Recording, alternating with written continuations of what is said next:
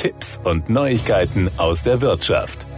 Es dürfte kaum jemanden geben, der auf der Autobahn zwischen Köln und Frankfurt Schloss Montabaur übersehen kann. Es thront gut sichtbar über Montabaur. Der Ort hieß ursprünglich übrigens Humbach. Er wurde um 900 nach Christus erstmalig urkundlich erwähnt, wie Bernd Schrupp, ein Westerwälder Heimatforscher, in einem sehr lesenswerten Booklet über das Schloss schreibt. Es ist eine von mehreren Abhandlungen, die Schrupp über Montabaur verfasst hat und die bei der Touristinformation erhältlich sind. Die Burg Humbazense, das das spätere Schloss Montabaur wurde wohl um 1200 erbaut. Der Name Montabaur geht vermutlich auf einen Kreuzzug in den Jahren 1217 bis 1219 zurück. Der Trierer Erzbischof Dietrich von Wied, der von einem Kreuzzug aus dem Heiligen Land zurückgekehrt war, ließ die Burg, die mittlerweile zerstört war, wieder aufbauen. Der Berg, auf dem sie steht, erinnerte ihn an den Berg Tabor im Heiligen Land. So wurden die Ansiedlung und die Burg auf den lateinischen Namen Mons Tabor für Berg Tabor umbenannt. Daraus wurde dann gut zehn Jahre später Montabaur, wie Bernd Schrupp beschreibt. Zu den interessanten Details gehört, dass das Schloss im Gegensatz zu anderen in der Nachbarschaft gelegenen Schlössern wie Dietz, Hachenburg oder Weilburg kein Wohnschloss einer adeligen Familie war, es wurde lediglich als Gästehaus oder Jagdschloss genutzt. Ab dem 13. Jahrhundert diente es überwiegend als Behörden- oder Verwaltungssitz. Von 1851 bis 1880 wurde es als Lehrerseminar genutzt, ab 1868 war es zugleich Sitz des Landratsamtes. Bis bis 1945 auch Wohnung des Landrats des Unterwesterwaldkreises. Nach dem Zweiten Weltkrieg wurde es als Verwaltungssitz des Regierungsbezirks Montabaur genutzt. Der aktuell hochwertige Zustand von Schloss Montabaur geht auf das Jahr 1969 zurück, als die Deutsche Genossenschaftskasse die Anlage erwarb,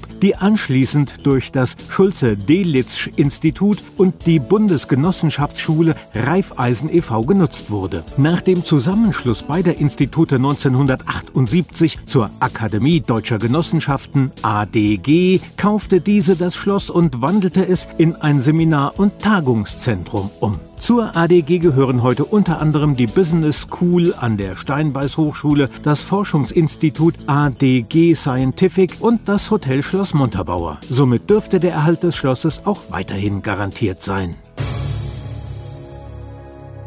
Das waren Tipps und Neuigkeiten aus der Wirtschaft.